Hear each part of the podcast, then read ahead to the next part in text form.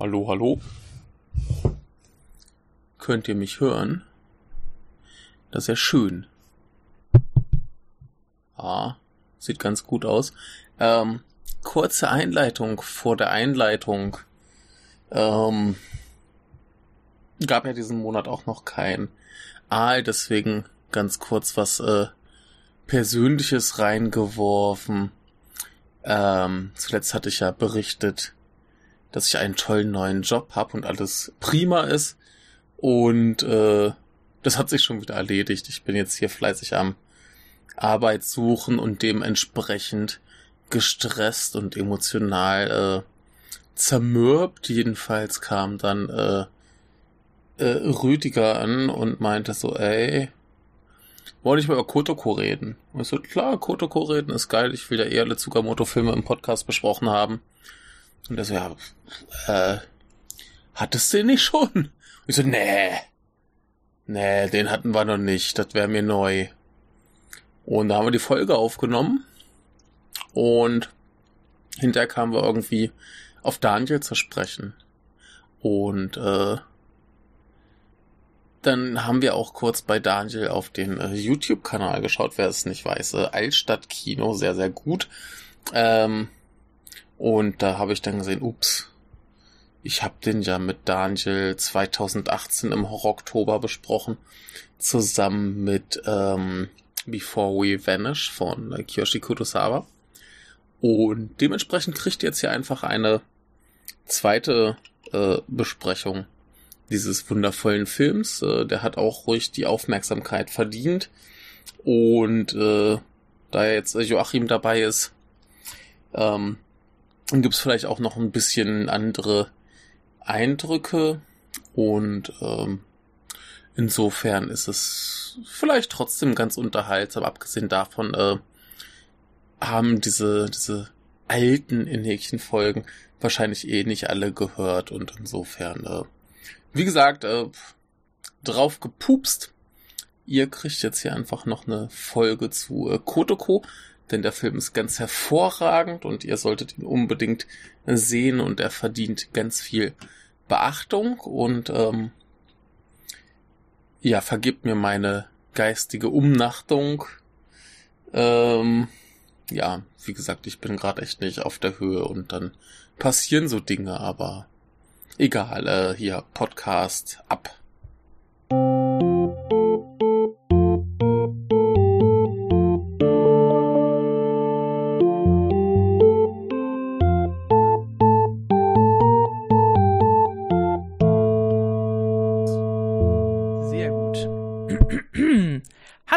Ist das richtige Mikrofon? Ja. Hallo, ja. hallo und, und herzlich, herzlich willkommen, willkommen zu, zu einer, einer neuen, neuen Folge, Folge vom, vom Kompendium, Kompendium des, des Unbehagens, Unbehagens. Warum habe ich jetzt so geredet, Michael? Äh, weil du auf den Kopf gefallen bist. Äh, ja, das auch, aber das ist nicht der Grund. Ach so, du meinst, äh, weil du äh, doppelt siehst oder doppelt bist, doppelt gesehen wirst? Möglicherweise. Und das bringt uns vielleicht zu dem Thema dieser Folge, wenn ich mich Gemini. Ja, genau. Dieser Shinya Tsukamoto-Film aus dem Jahre 1999. Der ist sehr gut. Ja, den habe ich auch noch nicht gesehen, muss ich sagen. Im Gegensatz zu dem, den wir aber jetzt besprechen, weil noch haben wir noch nicht das Format, wo wir Filme besprechen, die wir noch nicht gesehen haben. Das kommt erst noch. Da würde ich auch nicht so gute Filme reinpacken. Ah, wahrscheinlich. Wahrscheinlich. also du, du meinst diesen anderen? Genau, diesen Kotoko von 2011.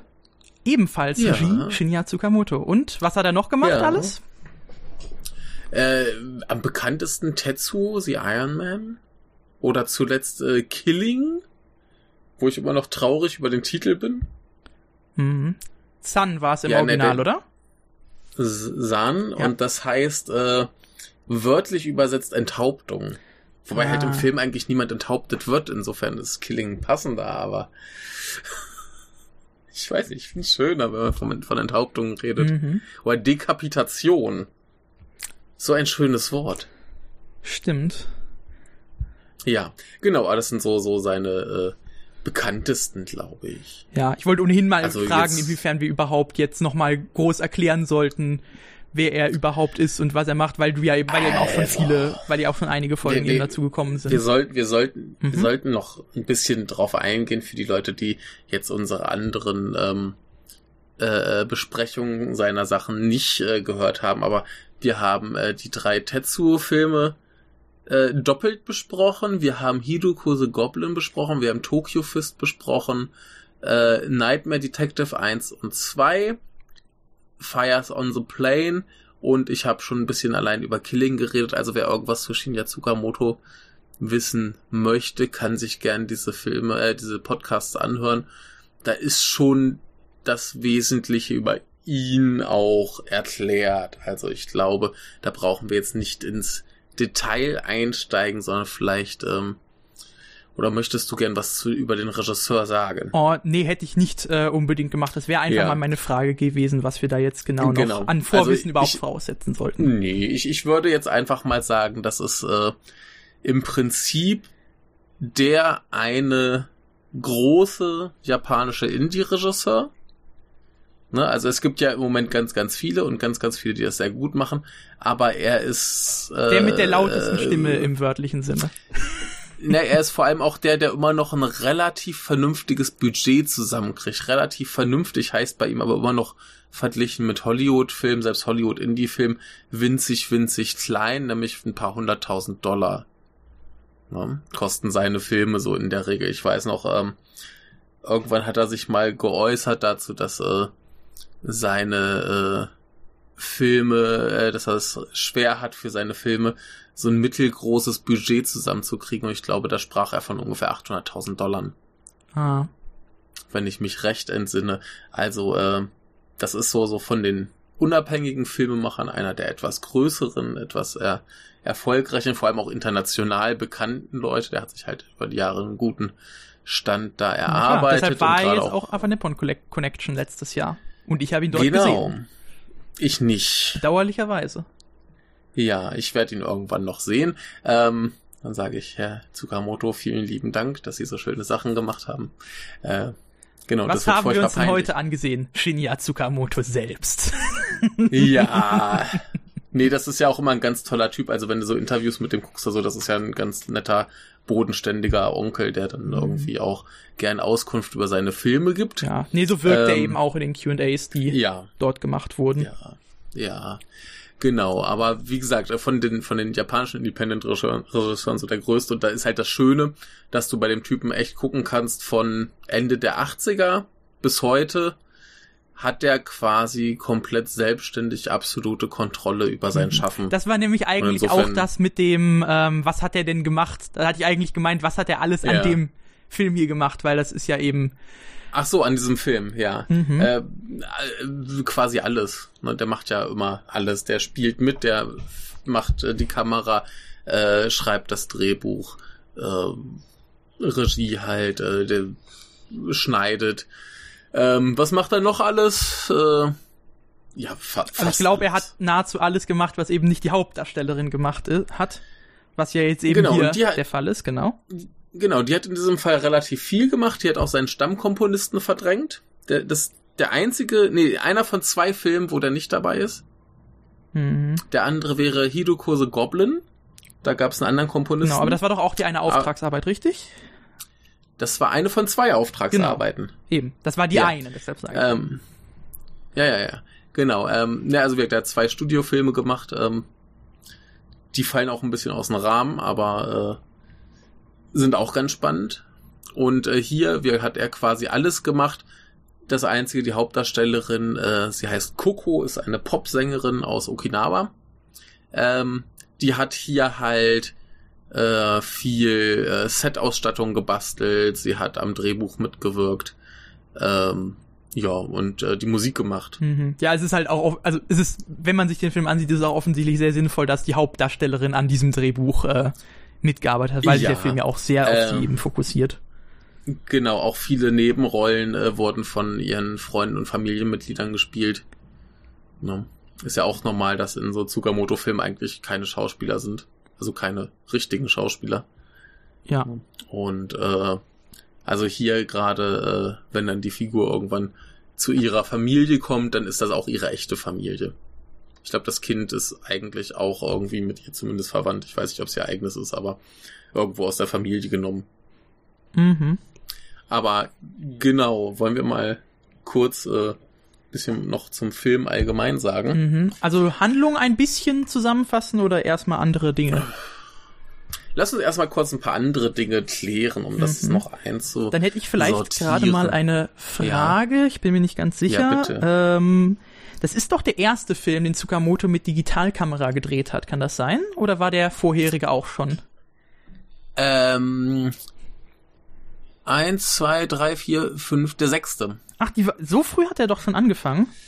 Der hat 2005 den Haze als erstes äh, digital Aber das gedreht, war ja damals Video. noch digital Video. Genau. Genau. Und äh, dann aber spätestens äh, Nightmare Detective. Ah, musste. okay, das war auch schon. Ja gut, die habe ich dann halt Ja, nicht also- gesehen. Also es war der, ich war glaube ich der Also- früheste auf richtigem digital gedrehte Tsukamoto, den ich jetzt gesehen habe. Ja, also diese, diese Optik hat er auf jeden Fall schon beim Nightmare Detective. Ich weiß nicht, ob es ein richtiges Digital war oder immer, immer noch Digital-Video, aber eigentlich müsste das schon richtig digital sein. Ich glaube, Haze war Digital-Video und äh, alles danach war, war ordentlich digital. Mhm.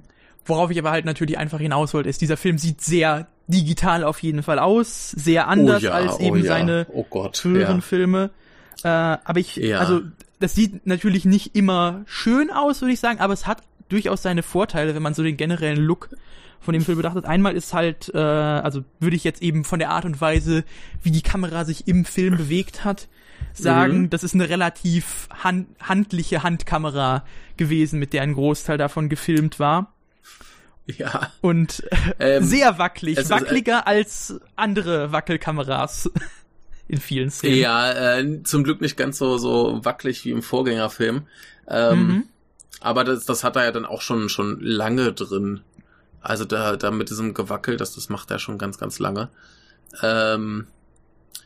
Ja, nein, ich Genau, habe nur das nee, Gefühl, durch jetzt die Technologie wird das noch irgendwie verstärkt, dieser Effekt. Vielleicht oh ja, habe ich ihn auf, auf jeden, das auf meinte jeden ich Fall. ja Nee, äh, ich ich, ich habe ja, ich hab ja in Vorbereitung für den hier noch äh, Weite von 2004 gesehen. Ja, den habe ich auch einmal gesehen, aber ist auch jetzt schon ein bisschen. Ja, und ähm, mir ist halt aufgefallen, obwohl das so ungefähr der, der am ruhigsten gefilmte Tsukamoto-Film ist, hat er dann plötzlich äh, Sequenzen, wo dann auch dieses Kameragewackel reinkommt, aber da halt noch äh, 35 Millimeter Film, dementsprechend Mhm. wahrscheinlich eine viel, viel größere Kamera und äh, ja, ne, dementsprechend hält sich da noch in Grenzen, es äh, wirkt kontrollierter, obwohl es, glaube ich, äh, nicht kontrollierter ist, weil er doch ziemlich genau weiß, was er tut, dass das fällt auf, gerade wenn du jetzt zum Beispiel den, den Tetsu The Bulletman guckst, Mhm. wo alle Leute Anfall kriegen, dass du nichts erkennst, aber du erkennst ganz genau, was da geschieht, wenn du nur genau hin, genau genug hinguckst.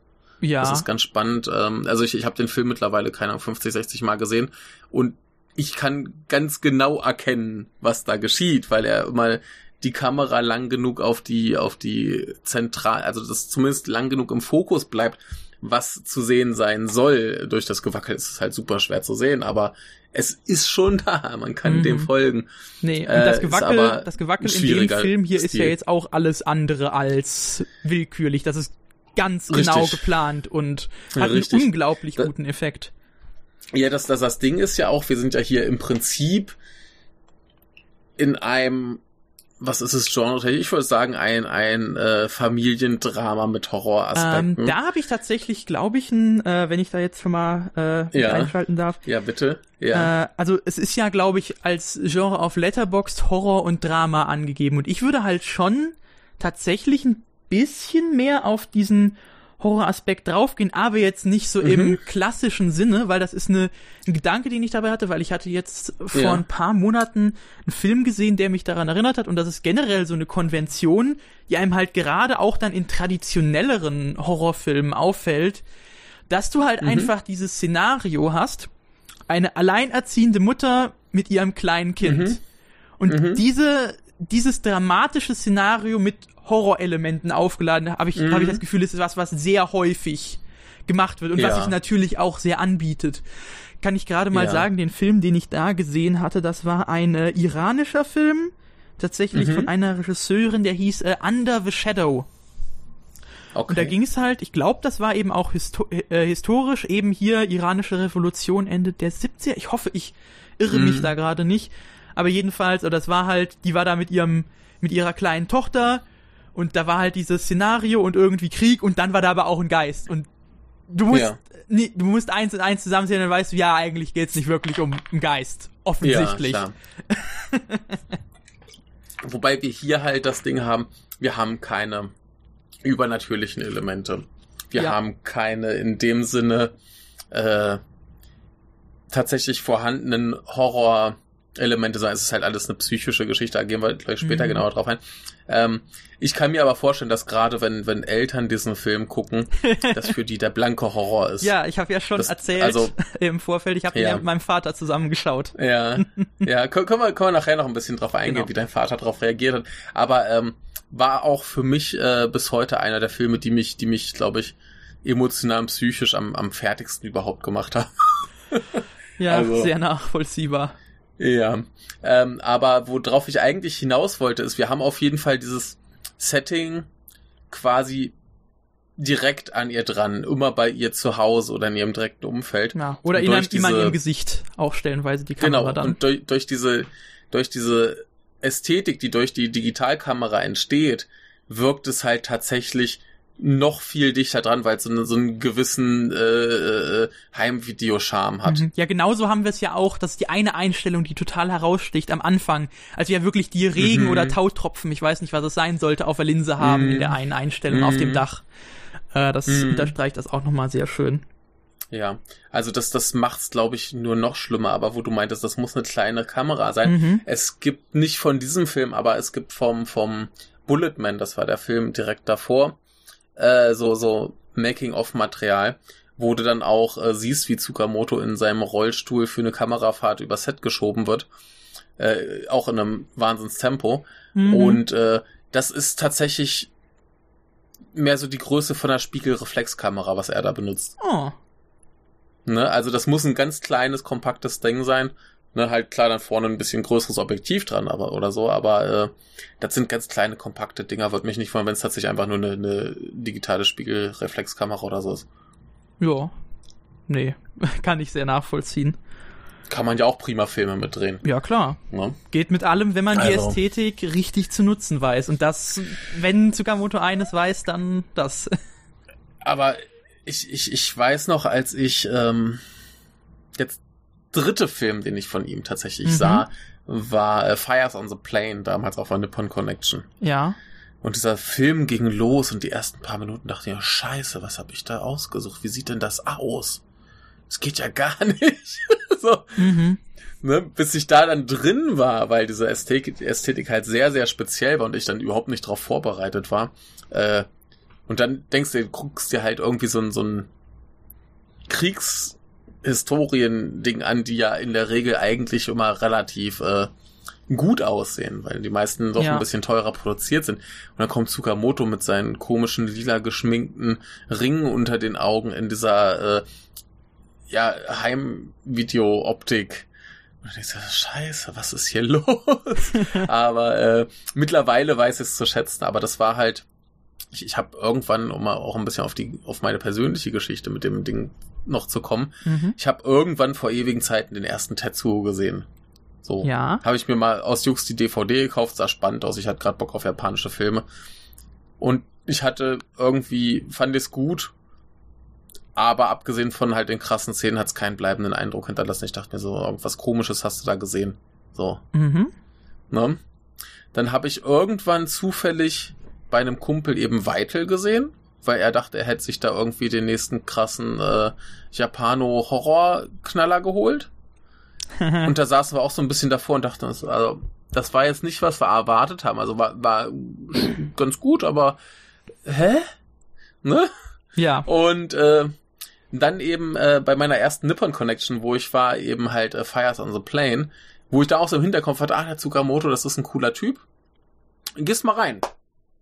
Und wenn er saß, ich dachte, oh, scheiße, wie sieht denn dieser Film aus? Das kannst du nicht machen. und ähm, ich weiß nicht mehr genau, wie die Reihenfolge war. Ich fand den auf jeden Fall dann anschließend ziemlich geil. Und kann sein, dass ich mir dann erst noch den, den Bulletman geholt habe, weil der irgendwie gerade im Mediamarkt lief. Könnte aber auch sein, äh, auf der Nippon Connection hatte ich irgendwie schon so im Auge, ah, da lag diese Kotoko Blu-ray von Third Window Films, die ganz, ganz toll ist und glaube ich auch außerhalb Japans die einzige überhaupt ist. Also wer den ja. Film sehen möchte, muss dazu greifen. Ist auch äh, sehr Kann man auch ruhigen Gewissens genau. machen. Ja. Ähm, jedenfalls hatte ich mir irgendwann Kotoko geholt und der hat mich komplett äh, erstmal vernichtet und dann war ich aber auch, auch auf meinem äh, Tsukamoto-Trip. also nicht mhm. wie andere, die dann irgendwie äh, Tetsuo gucken und sagen, geil, das ist jetzt hier der krasse Regisseur oder was auch immer. Nee, ich habe Kotoko gesehen und dachte mir, geil, das ist jetzt der krasse Regisseur. Und äh, deswegen ist das, glaube ich, auch für mich einer der, der, der prägenden Tsukamoto-Filme. Mhm. Äh, da kann ich vielleicht gerade auch mal meine Geschichte mit Tsukamoto ja, sagen. Tatsächlich, bitte. jetzt pass auf, ich glaube, ich habe mir die DVD-Doppeledition, diese mit, äh, mit den beiden Tetsuos äh, von Third ja. Window Film, habe ich mir auf der Nippon Connection 2018 gekauft. Das heißt, als du da ja. warst. Ähm, ja. und wir uns aber noch nicht kannten. Und okay. ja, dann habe ich aber halt den Tetsu eben gesehen und dann halt eben Klischee, ja, hammergeil, muss ich jetzt äh, ja. wie den Rest eben auch noch reinziehen und habe dann halt ja. nach und nach die anderen Filme gesehen. Dann hatte ich ja jetzt letztes Jahr eben dort Killing gesehen, äh, hast mhm. mich ja schon dafür gerügt. Ich äh, war da noch nicht so ganz überzeugt. Äh, ah, möchte aber jetzt nochmal ähm, möchte aber jetzt nochmal eben äh, das Wissen, das ich ja auch durch dich, äh, O Mentor, äh, erfahren habe, oh. natürlich nochmal dazu nutzen, das äh, zu reevaluieren und naja, hoffentlich kommt es dann nicht zu so einem Finale wie ein Killing, was das angeht.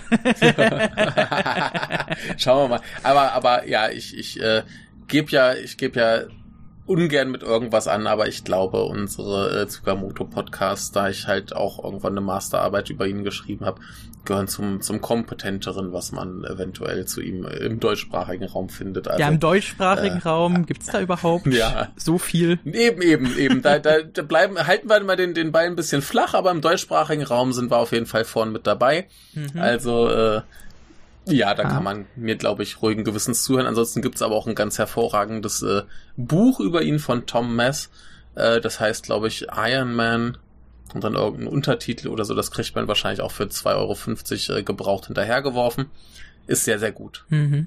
Äh, was ich dich Nicht jedes Buch von Tom Mess. Was ich dich da vielleicht ja. auch mal fragen wollte, weil du ja sagst, du hast deine Masterarbeit über Tsukamoto geschrieben. Kann man die irgendwo verfügbar lesen oder möchtest du das die Leute lesen oder eher nicht? Ich äh, würde sie gern irgendwann den Leuten zur Verfügung stellen, müsste sie dann aber nochmal überarbeiten. Da ist mir nämlich äh, um es mal irgendwann die Geschichte erzählt zu haben, eine ganz blöde Sache passiert. Ich habe nämlich die falsche Version abgegeben uh. damals. Hab dafür eine Note Abzug bekommen, ansonsten wäre sie nämlich sehr gut gewesen. Und äh, ja, da äh, hat ewig gedauert, bis die mal korrigiert war. Wir haben uns ja eben schon über Dozenten äh, unterhalten, die lange brauchen. Hat, glaube ich, äh, ein Jahr hat er gebraucht. Ähm, und äh, dann saß ich in der Besprechung und er erzählt mir da so ein paar Punkte, wo er nicht zufrieden war, aber wo er auch wirklich schockiert war. Äh, Gerade halt noch viele Rechtschreibfehler drin und so Kram. Und ich saß da und dachte mir, scheiße den Großteil von den Sachen, die er jetzt kritisiert, die hat es da eigentlich schon ausgebessert. Ja. Ne, so, was ein Scheiß. Und dann waren halt noch ein paar Punkte drin, wo er noch so ein bisschen rumgekrittelt hat, wo ich auch denke, so, die würde ich gerne noch überarbeiten. Aber falls ich das mal mache, dann würde ich die tatsächlich gerne irgendwann irgendwo mal zur Verfügung stellen.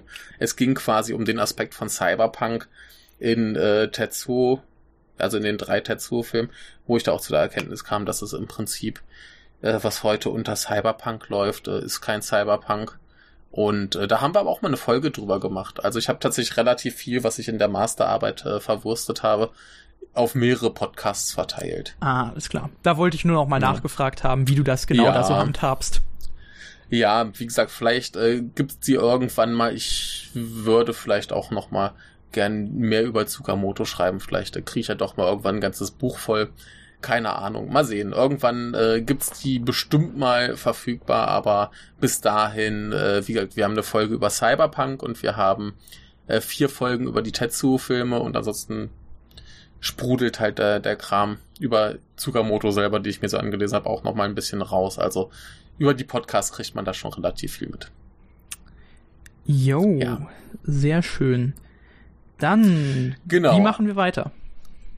Äh, noch ein ganz kurz was zur Einordnung in die Filmografie von Tsukamoto.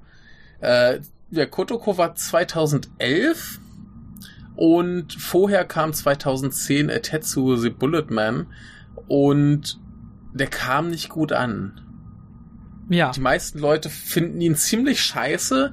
Äh, ich finde ihn ganz und gar nicht scheiße. Ich finde ihn im Gegenteil sehr, sehr gut. Ist einer der schlechteren Tsukamoto-Filme, aber äh, das heißt für mich nichts. Ähm, ich habe aber auch neulich eine etwas umfassendere Letterbox-Kritik geschrieben. Wer die lesen möchte, kann äh, da reinschauen, äh, warum ich äh, das einen sehr missverstandenen Film finde. Aber jedenfalls ähm, sein sein Standing in der äh, Filmwelt war auf jeden Fall deutlich geschwächt. Zuvor war er auch schon ein bisschen mainstreamiger unterwegs. Da gab es diese beiden Nightmare Detective Filme, wo der erste auf jeden Fall relativ konventioneller Horrorfilm ist. Der zweite ist dann schon ein bisschen mehr in diese psychologische Richtung, wie wir sie jetzt hier bei Kotoko haben, oder eben auch schon bei, bei Hayes und Vital. Also, ähm, was dann auch essentiell für diesen Film ist, ist ja immer Tsukamotos Drang. Den hat er mittlerweile so ein bisschen abgelegt. Da hat er sich jetzt äh, von entfernt, aber diesen Drang äh, zu beschreiben, was das Großstadtleben gerade in so einer Metropole wie Tokio mit dem Menschen macht. ja, Und äh, da geht's halt jetzt auch in Kotoko drum. Und äh, aber jetzt schon mit dem Einfluss äh, der äh, Natur. Das hatten wir zum Beispiel in. Den, da habe ich mir jetzt nochmal, weil es ein paar Überschneidungen mit äh, Kotoko gibt, habe ich mir nochmal angesehen. Da war es ja dann auch schon so, da geht's im Prinzip um einen äh, Medizinstudenten, der äh, bei einem Autounfall sein Gedächtnis äh, verliert und dann hinterher im Studium seine bei diesem Unfall gestorbene Freundin auf dem Seziertisch hat, so zu Übungszwecken, und dann darüber in so eine ähm, Traumwelt äh, abdriftet, was sie, glaube ich, auch auf Okinawa gefilmt haben. Ähm, ja, genau. wo dann seine, seine Liebste für ihn tanzt und so weiter. Und, ja, den Tanz ähm, haben wir jetzt auch da, hier wieder. Genau, das, deswegen war ich gespannt, ob da noch viel mehr Bezüge sind, aber ich glaube, viel mehr ist es nicht, außer eben Okinawa, dieses äh, Fokussieren auf die Psyche, äh, diesen Drang in die Natur. Ähm, ja, sowas. Äh, viel mehr war es dann, glaube ich, auch gar nicht. Und ähm, jedenfalls darüber, dass im Abspann auch ein Lied von Coco lief. Die hat für Vital das Abspannlied gemacht. Ähm, hat Tsukamoto jetzt halt äh, Kontakt zu ihr bekommen und hat beschlossen, er möchte gern irgendwann mit ihr einen Film machen. Und das haben sie dann hier eben getan. Und jetzt kannst du, glaube ich, mal, ist ein guter Zeitpunkt, dass du mal erzählst, worum es geht. Ja, also es geht erstmal, wie ja schon äh, angedeutet, um eine alleinerziehende Mutter, die mit ihrem kleinen Sohn eben in der Großstadt lebt.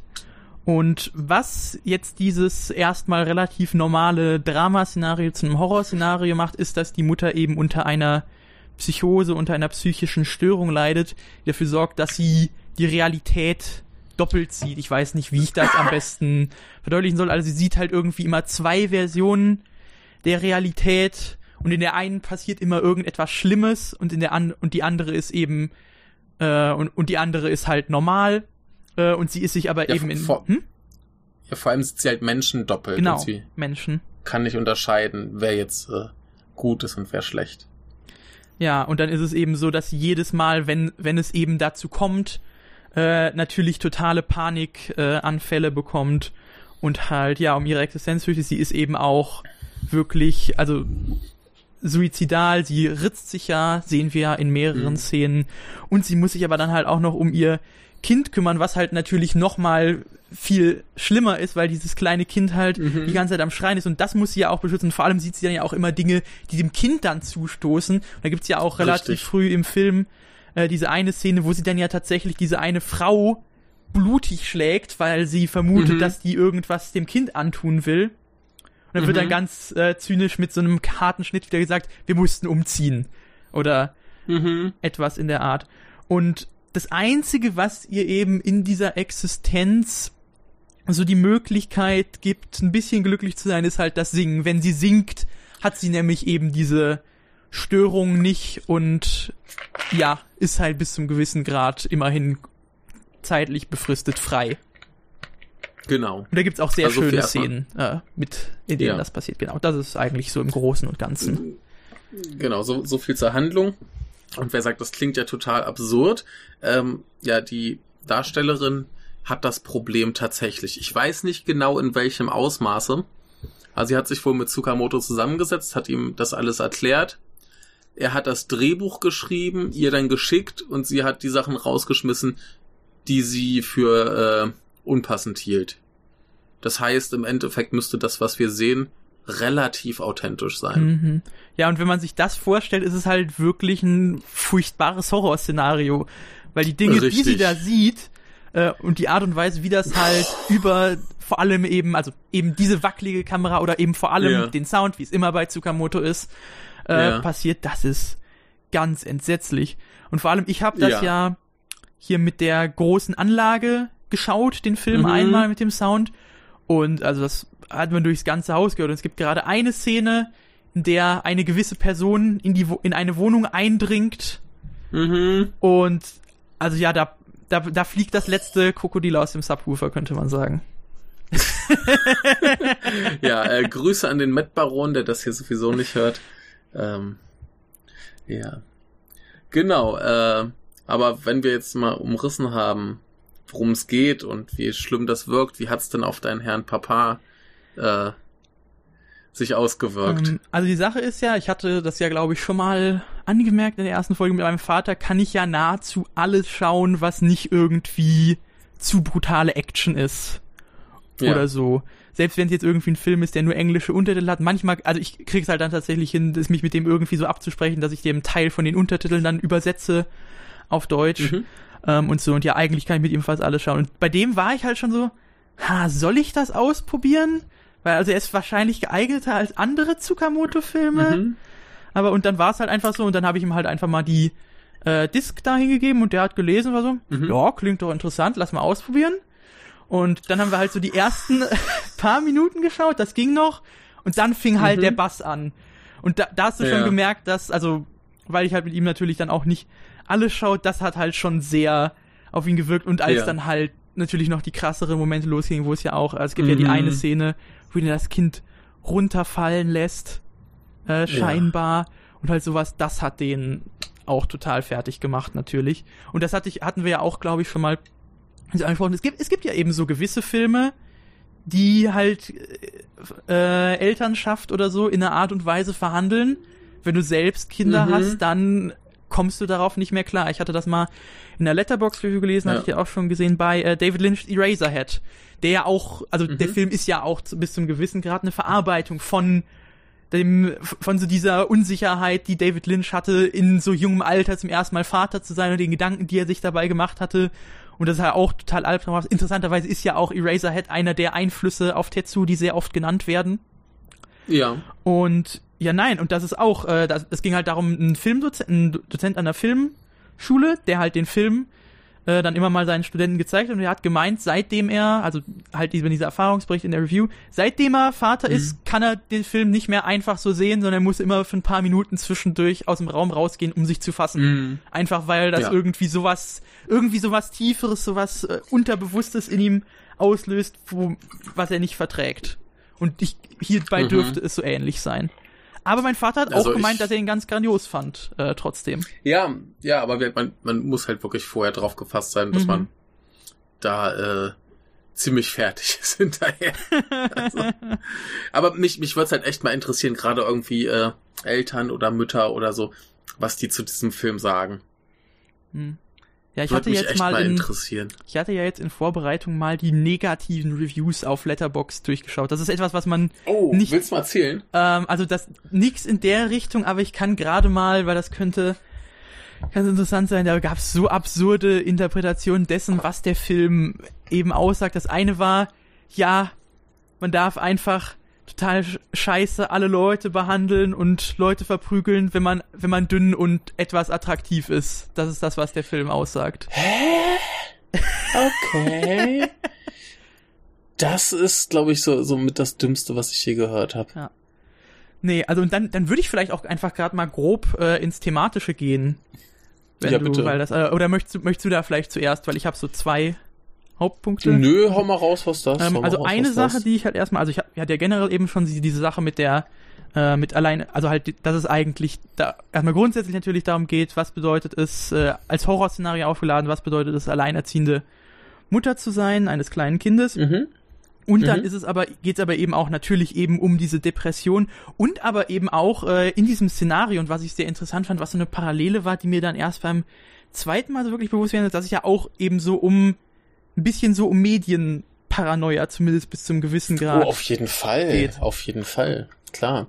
Ähm, Medienparanoia ist ja hier ein ganz starkes Ding. Das, das spielt Mhm. ja auch äh, rein in dieses, was macht eigentlich das, das Großstadtleben mit dem Menschen, wo ja auch das, äh, der Medienkonsum reinfällt. Und sie sieht ja im Fernsehen immer nur schreckliche Dinge. ja, Die guckt ja immer, die guckt ja immer Nachrichten und dann steht da hier Kind ermordet und hier Ja. was und da was und Militär. Und ähm, wir sehen ja auch in dem, was sie dann hinterher für, für, für Psychosen da hat, das bezieht sich ja explizit auf das, was sie im Fernsehen sieht. genau, genau. Das, das meinte ich Ne? ja. Ich hatte tatsächlich hatte ich jetzt gerade diese einzelne Sendung, wo es um die ermordeten Kinder und so geht, die hatte ich vergessen. Ich hatte jetzt nur Mhm. eben noch diese Szene mit dem Soldaten. Mit dem Militär. Ja, weil das Ja. und das ist ja auch, das kann ich grad, kann man gerade noch mal sagen, eben das ist die lauteste Szene und da geht's halt darum, sie halt, da- das kann man vielleicht auch gerade einfach mal nacherzählen. Sie sieht Ja, eben bitte. so ein eben auf wahrscheinlich Videotape äh, gefilmtes Video im Fernsehen, wie halt irgendwie in so einem Kriegsgebiet wahrscheinlich irgendwie jemand mit so einer Kamera da am Schlafen ist und dann ist es halt so, ja, der Typ, der da filmt, wird dann halt abgeknallt von einem Soldaten. Und man Mhm. sieht's direkt, der schießt direkt in die Kamera und die und die spielt das Mhm. immer wieder zurück und schaut sich's an und schaut sich's an und schaut sich's an und dann taucht er halt in der Wirklichkeit auf und schießt äh, dem Kind den Kopf zu Klump. Und Richtig. ja, also das ist die schlimmste Das- Szene im Film, auf jeden Fall. Genau, also das ist auch, auch die, die, die, die, äh, was Gewalt angeht, expliziteste, brutalste und äh, ja, grausamste Szene, weil da wirklich im Prinzip das Kind hingerichtet wird. Ja. Nee, und in Ja, der Art also- und Weise, äh, in dem Aspekt sehe ich eben auch Parallelen zu Filmen, bei denen das vielleicht eben, bei denen es eben nur um den Aspekt äh, geht, diese Parallele. Ich weiß nicht, hattest du First Reformed gesehen? Nee. Äh, hattest du denn, äh, den dann wahrscheinlich auch nicht, aber hast du Licht im Winter gesehen von Ingmar Bergmann? Nee, Ingmar Bergmann ist bei mir noch so ein ganz großes äh, Ding, wo ich äh, ganz viel Nachholbedarf habe. Weil in den beiden Filmen ist eben auch, äh, gibt's halt Subplots, in denen es eben Mhm. genau darum geht. Also da geht's aber eben beide um, da geht's eben bei beiden um jüngere Väter, die halt aufgrund der Lage der Welt, die sie halt über Zeitung beziehungsweise Nachrichten mitbekommen, so extrem depressiv werden und überlegen, ob sie das überhaupt schaffen, in so einer Scheißwelt ein Kind großzuziehen. Ja, Und, also äh, das, das ja.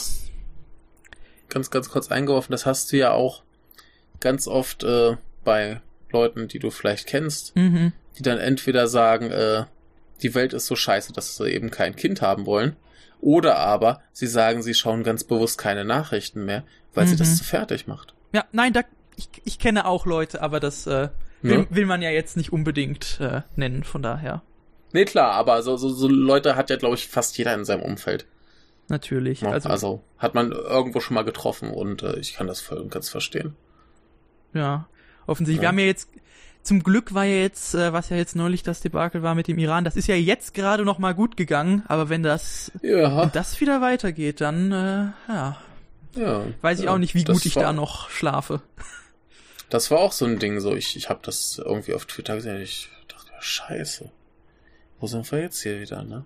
Kein Bock mehr. So, ne? Und äh, nee, das, das, das kann sich schon ganz enorm auf deine Psyche auswirken, wie viel Nachrichten du konsumierst. Und einerseits denkt man sich ja, man sollte ja eigentlich wissen, was in der Welt los ist. Und andererseits denkst du ja, wenn du es weißt, dann bist du mit Nerven fertig. Ja, also, das kann ich schon verstehen. Und das äh, ist hier auch ganz klar drin. Und ähm, in diesem Film haben wir es ja dann auch ganz explizit, dass sie irgendwann zu ihrer Familie nach Okinawa fährt und da geht's ihr gut. Ja, da ist sie total entspannt, muss nicht singen, dass es ihr gut geht, sie hat keine Probleme. Das heißt, der Film sagt uns hier ganz krass und direkt raus aus der Stadt. Dann geht's ganz gut mit dir. Und ich dachte mir auch den ganzen Film, jedes Mal wieder Kind. Bleib auf Okinawa, dein scheiß Bürojob kriegst du da auch. Weg aus der Stadt. Ne? Also da, da ist der Film ganz plump und direkt und äh, so wenig äh, verkopft, wie es überhaupt nur geht.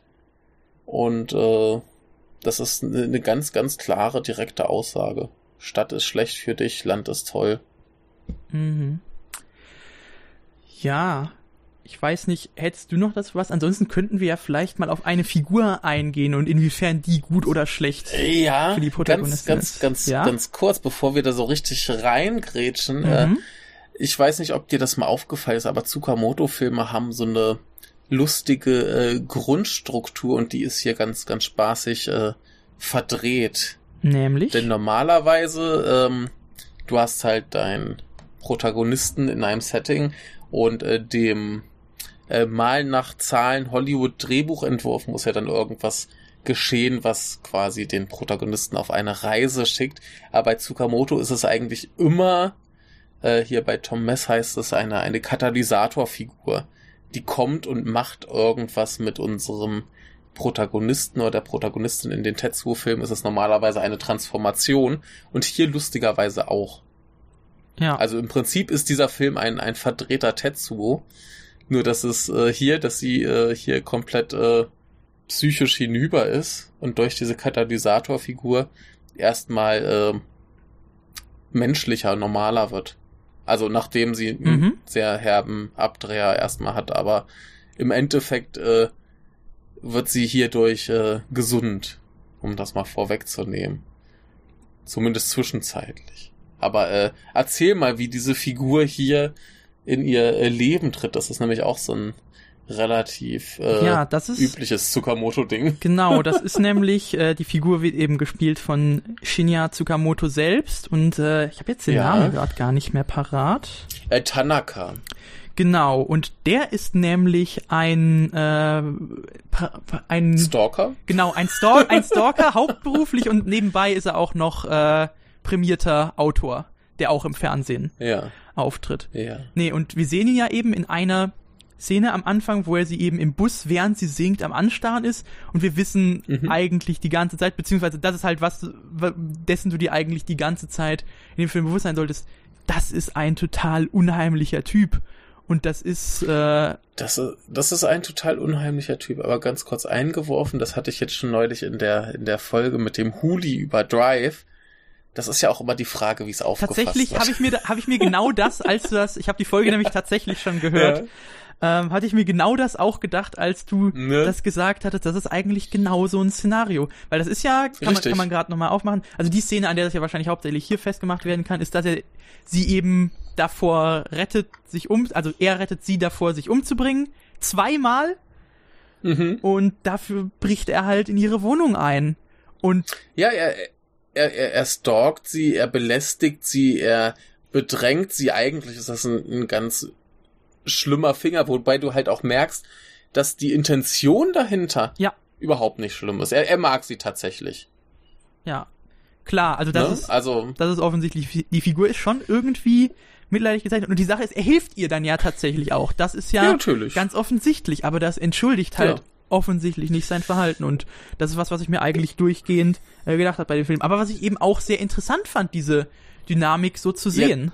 das, das, das Ding ist ja, wie sie äh, mit Männerbekanntschaften Ja, umgeht, das ist ja ist auch ganz toll. schön Das- assi. Genau. Ne, also ihre Taktik ist ja, mit denen zum Essen zu gehen und ihnen dann eine Gabel in die Hand zu rammen. und ansonsten halt so, so arrogante Sachen zu machen, wie zum Beispiel, ja, komm, äh, hier, jetzt äh, sag mal irgendwas Beeindruckendes. Mhm. Ne? Also die, die ist auch schon ganz schön assi. Ja, nein, also das, das, das muss man Ne? auch nochmal festmachen. Also sind, das sind beides unfassbar schlechte Menschen. Äh, eigentlich.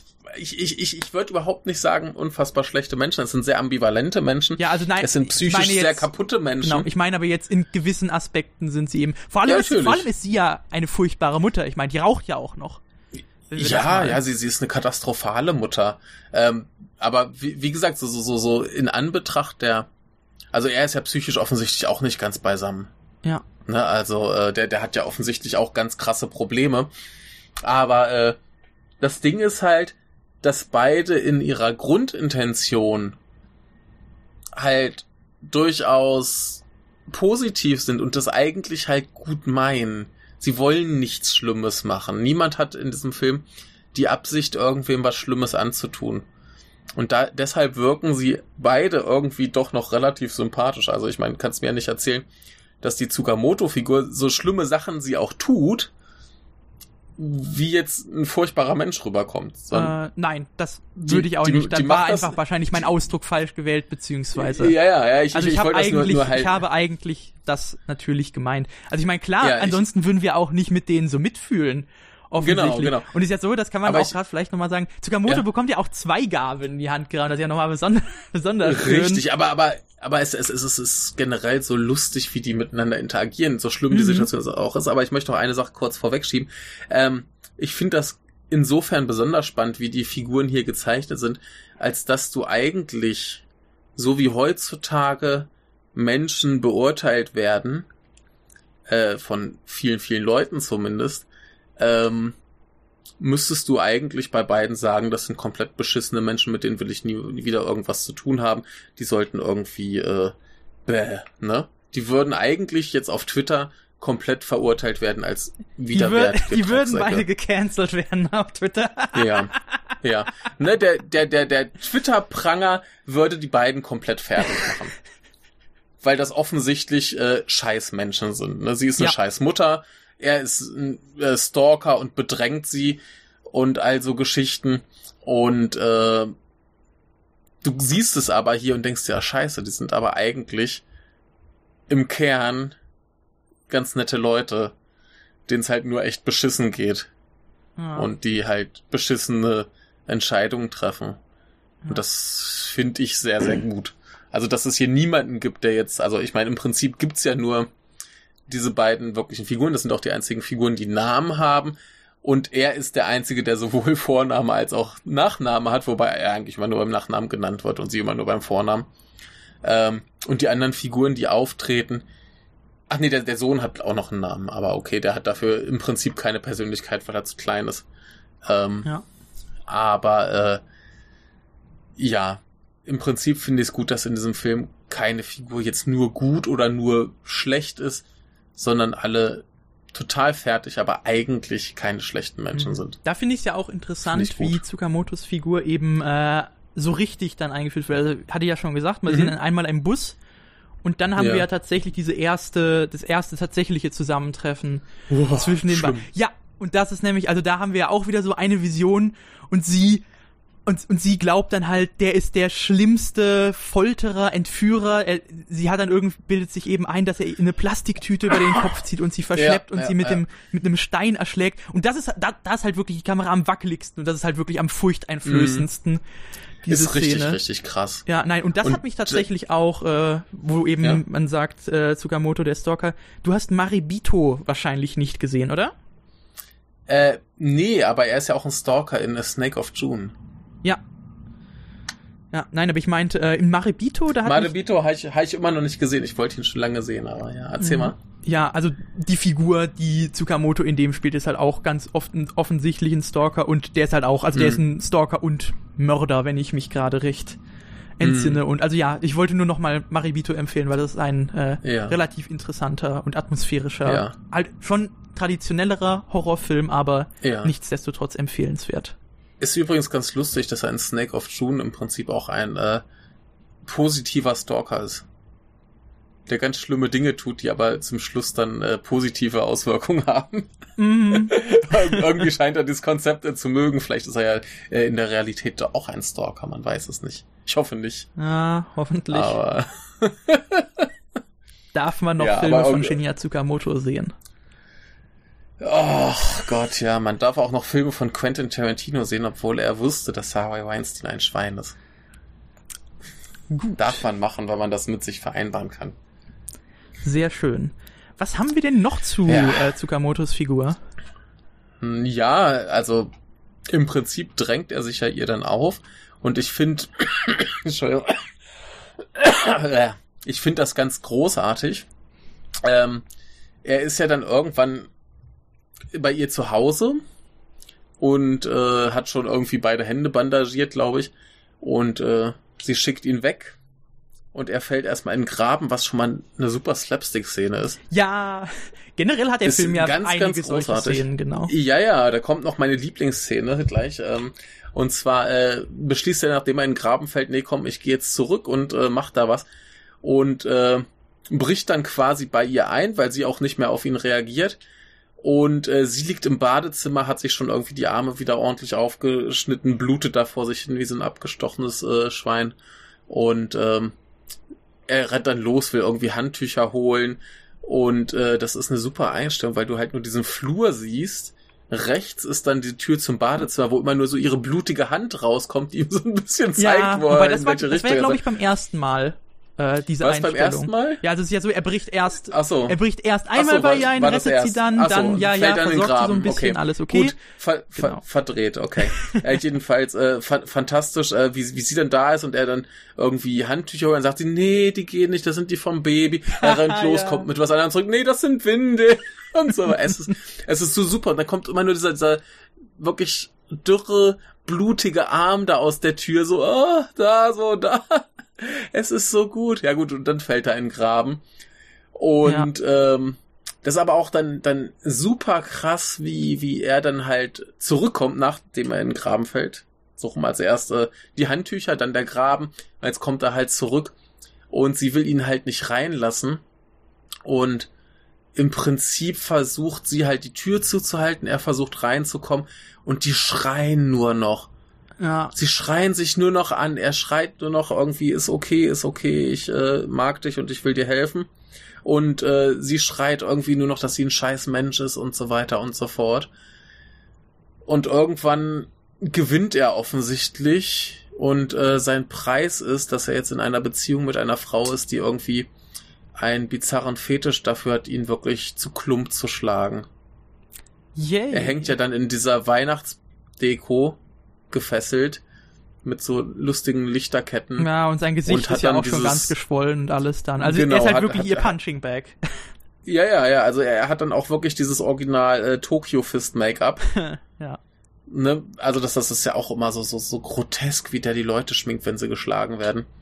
Und äh, da kommt dann auch irgendwann nochmal, dass er halt schon schon komplett äh, nur noch blutet und geschwollen ist, ist schon gar nicht mehr so richtig als Mensch erkennbar. Und sie hat nochmal so einen, so einen Zusammenbruch. Und er liegt dann irgendwann nur noch so auf ihr drauf und schreit auch wieder die ganze Zeit, ist okay, ist okay, ist alles in Ordnung, ist überhaupt kein Problem. Ne? Und äh, blutet ihr irgendwie da die, die Nase voll. Und das ist so schlimm, sich das anzuschauen. Boah. Naja, und ähm, im Prinzip haben sie dann halt diese leicht groteske Beziehung. Bis sie dann irgendwann aber, also sie fahren auch zusammen nochmal nach Okinawa. Und ihr geht's dann gut. Sie sieht nicht mehr doppelt, sie ist glücklich und zufrieden. Ja, dann kann der die Film sitzen jetzt zu Ende gemütlich- sein, oder? Genau, sie sitzen gemütlich auf dem Balkon, sie erzählt ihm irgendwie was über äh, Außerirdische, die es ja geben muss. Ne? Also es ist auch immer, immer lustig, was, was sie für eine komische ESO-Tante ist, wenn die immer so ein bisschen bei den Monologen zuhörst. Ja. Ne? ja, aber gut. Ähm, ja, und dann ist der Film quasi vorbei und äh, alle sind glücklich und zufrieden, oder nicht? Nein! Haha, ihr Narren! Ähm, Ja, das, das ist nämlich der lustige äh, Twist, der den Film anders macht als äh, Tetsu. Meine These, dass es ein verdrehter Tetsu ist, ist ja hier äh, nochmal pervertiert, indem es einfach nicht klappt. Ha! Erzähl mal, was geschieht? Also, du hattest das ja, das, hatten wir ja im Vorgespräch, weil ich mir da ja selbst äh, in Bezug darauf nicht so ganz sicher war. Aber äh, fangen wir erstmal an. Also die Sache ist halt, die beiden scheinen jetzt eigentlich an einem voll tollen Punkt in ihrer Beziehung zu sein und alles verspricht irgendwie relativ gut doch noch zu enden. Und das Ja. wird dann natürlich gefeiert mit einer Szene, die auch ganz, ganz grandios ist, nämlich einer wirklich langen und ausführlichen Gesangsszene. Und das ist halt, also unsere Coco singt eben wieder Mhm. ein Lied ohne musikalische Begleitung komplett, aber also das Lied Mhm. singt sie ganz. Das ist nicht nur ein Ausschnitt, sie singt ein Das komplettes ist ein Lied. Lied. Ich glaube, ich habe mal nach, ich habe grob geguckt, über fünf Minuten eine Mhm. Einstellung. Also kein Schnitt. Mhm. Währenddessen. Ah, doch, doch, wir, wir haben Schnitte. Echt? Ja, wir, wir, wir haben hin und wieder äh, Schnitte, also die meiste Zeit haben wir quasi aus Tsukamotos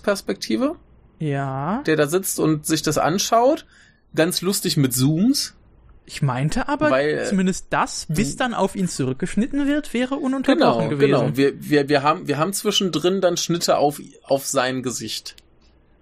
Meine ich mittendrin auch. Ha, dann habe ich da vielleicht nicht aufgepasst. Aber ich Also meine, ich, meine, es wäre ich- quasi ich dachte- wirklich wie eine Präsentation für uns gewesen Ja. und dann wird eben auf Tsukamoto Was so? zurückgeworfen. Kann, kann- kann, sein. Ich kann mich irren. Ich habe es äh, gestern halt äh, nicht mehr ganz so aufmerksam nochmal geguckt. Ja, Ähm, kann sein, dass ich mich irre, aber auf jeden Fall, ja, im Prinzip haben wir es die ganze, also ich nehme an, das wurde auch in einem Take dann so weggefilmt. wahrscheinlich. Und wenn überhaupt geschnitten wurde, dann wurde halt zwischendurch was reingeschnitten.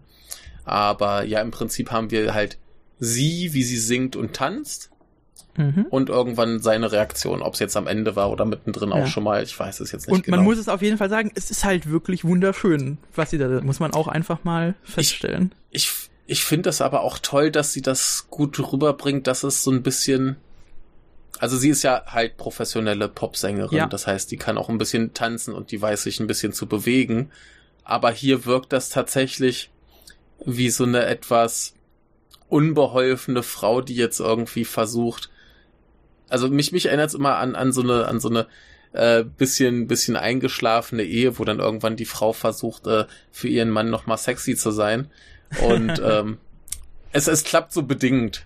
Also Ja. es, es wirkt halt alles so ein bisschen unbeholfen. Und also wie sie sich durch den Raum bewegt, ist ja, ja. Genau, genau, bisschen- ne? Und ir- irgendwann, sie, sie hat ja, ich weiß nicht, wie es heißt, dieses, dieses äh, diese Deko-Dinger in der Tür hängen, diese Fäden mit Zeug dran. Ja. Und dann spielt sie da ja noch so irgendwie dran rum und das soll total lasziv sein. Aber es, es wirkt halt so ein bisschen unbeholfen. Ne? Also es Mhm. ist total niedlich und schön. Jetzt vielleicht nicht der, der Höhepunkt der Erotik, aber das soll es halt auch nicht sein. Dafür sind auch die Figuren viel zu kaputt, als dass da jetzt irgendwie der super sexy Moment kommen konnte. Aber du merkst halt schon, sie ist jetzt so richtig drin.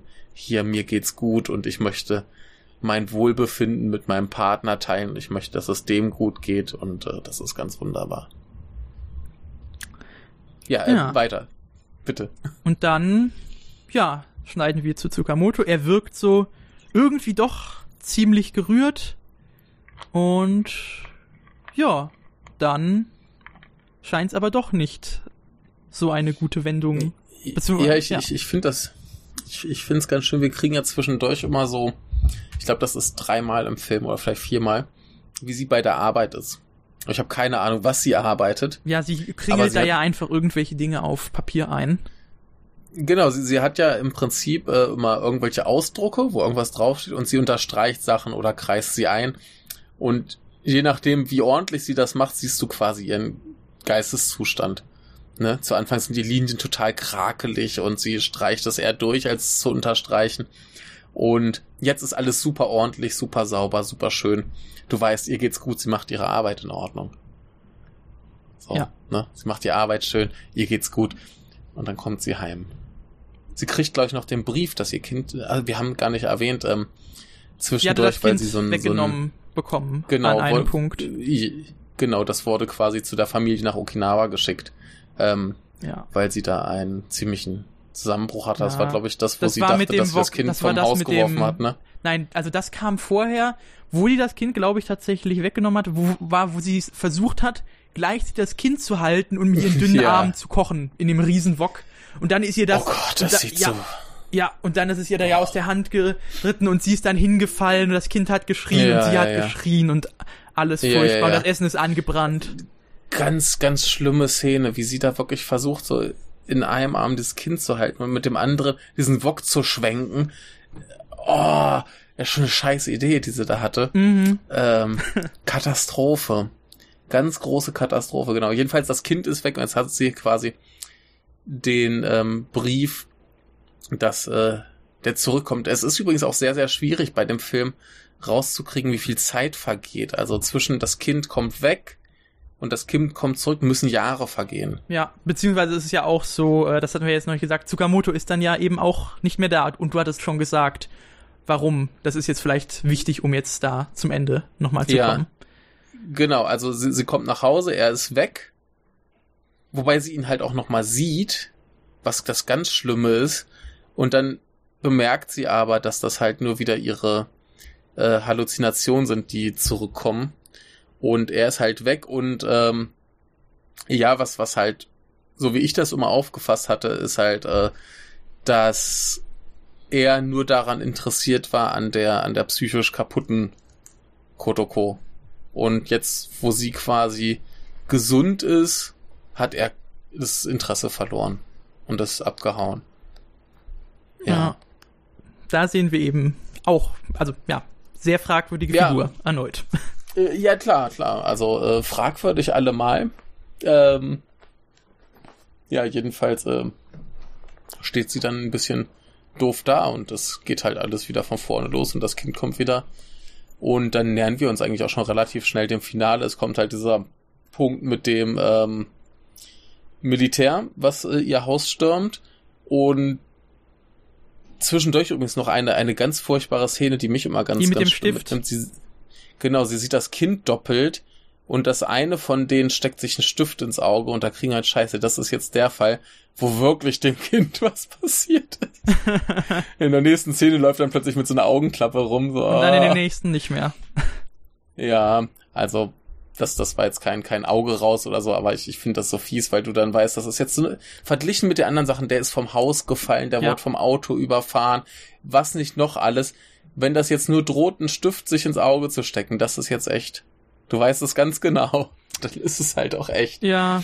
Und ähm, jedenfalls haben wir dann quasi diese äh, Militärszene und ihre, ihre Schlussfolgerung daraus ist, äh, dass sie jetzt so eine Angst davor hat, dass ihr Kind von irgendwem umgebracht werden könnte. Dass sie es lieber dass selbst sie ihn einfach umbringt. selber umbringt. Ja. ja. Und das Interessante ist ja auch, wie das gefilmt ist, was, wo ich nicht sicher bin, ob es das besser oder schlimmer macht. Wir sehen ja nicht das Kind. Mhm in der Szene. Wir sehen mhm. nur ihr Gesicht. Du siehst sie. Und ja, wir ja. denken uns den Rest.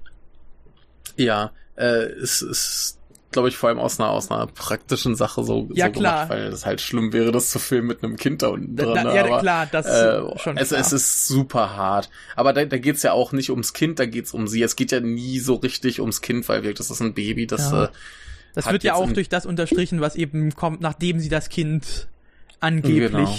erwürgt hat. Da haben wir ja diese Vision von so einem, von so einer Pappwelt, einer gebastelten, bunten Es- Glitzerfolienwelt. es sieht, es sieht ein bisschen aus wie so ein äh, Michel Gondry-Film. Mhm.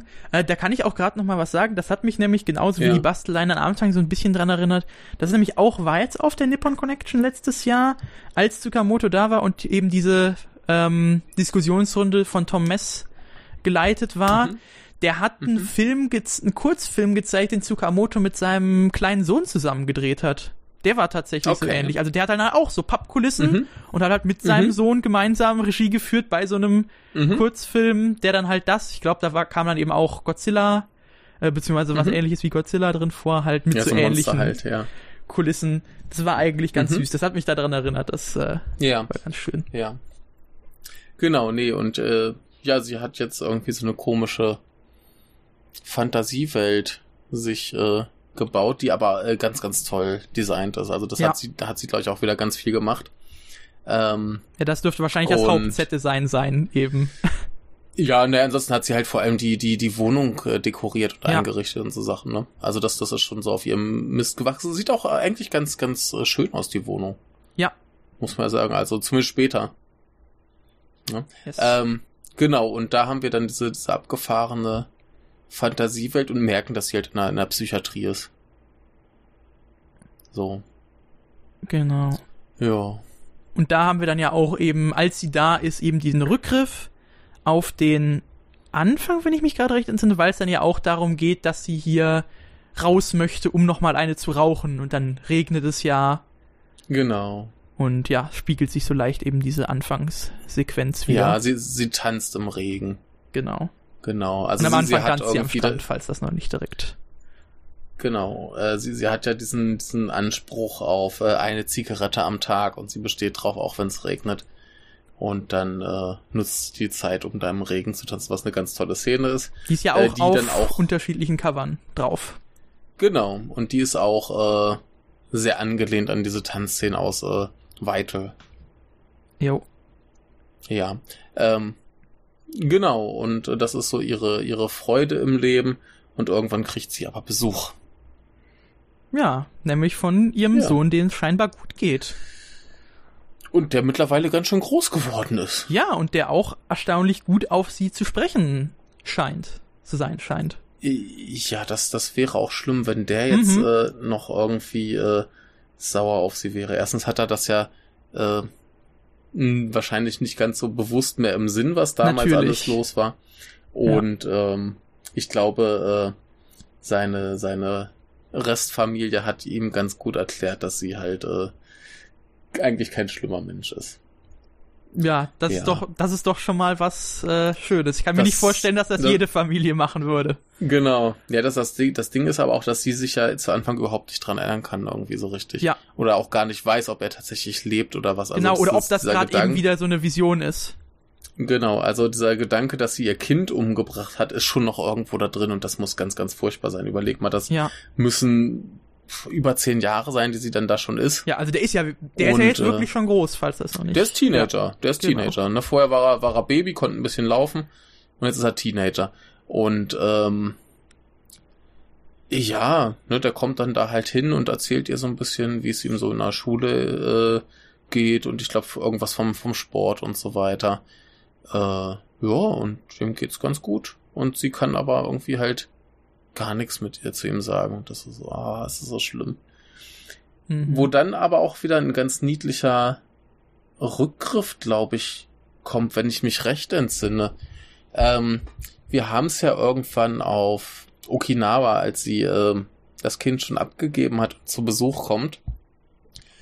Äh, was ich dann schon mal schon mal ganz schlimm finde, ist, äh, dass der Junge sie da schon anspricht mit Kotoko-chan. Ah, ja.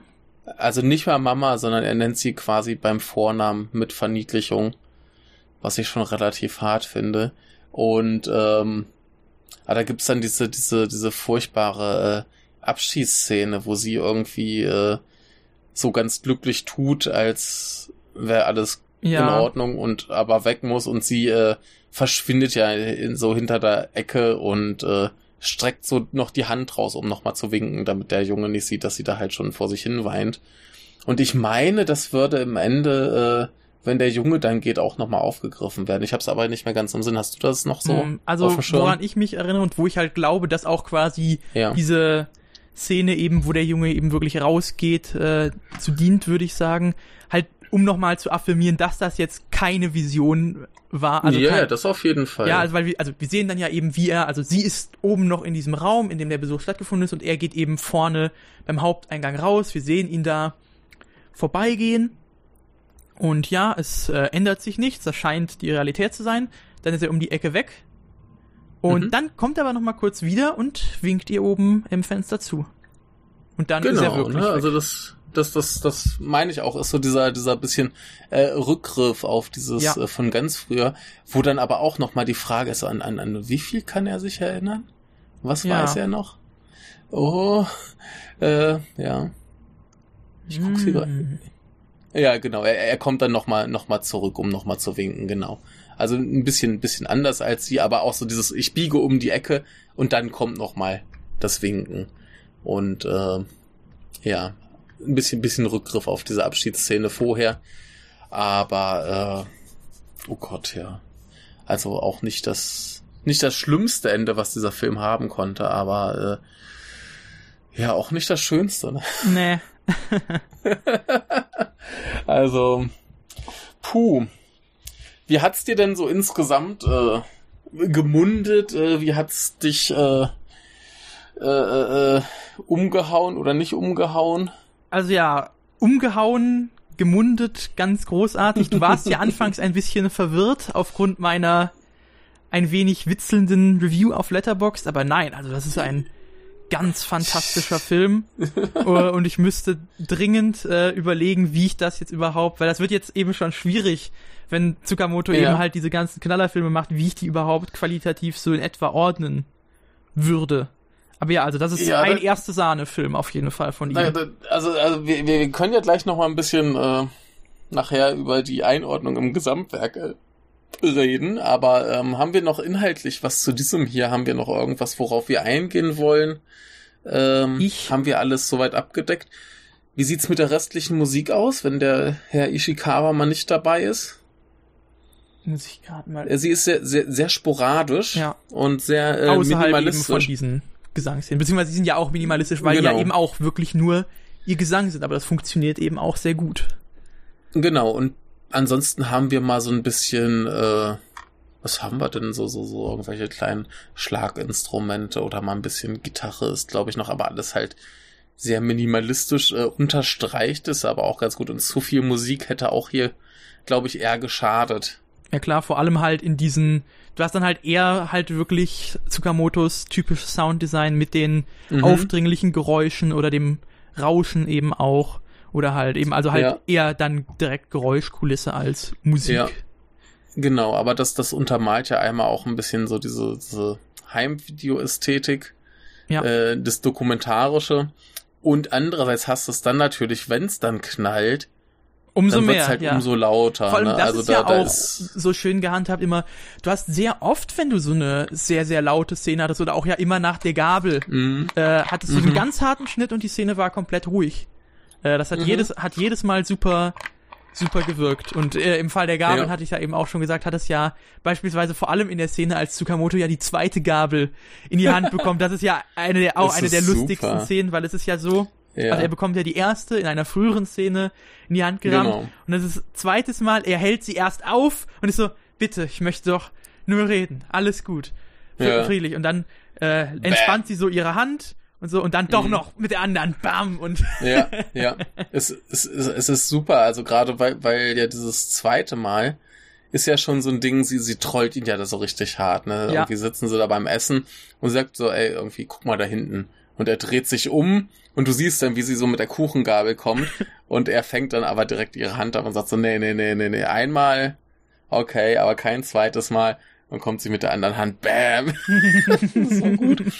Ähm, generell der, der Humor in diesem Film, man mag es kaum glauben, es passt wahnsinnig gut, ja, weil es auch irgendwie die, die, die, den Figuren äh, mehr Persönlichkeit gibt, auch wenn Tsukamoto in diesen blöden Graben fällt, das äh, untermalt schon ganz gut, was er für ein Typ ist, so, so ein bisschen verpeilt und so weiter und äh,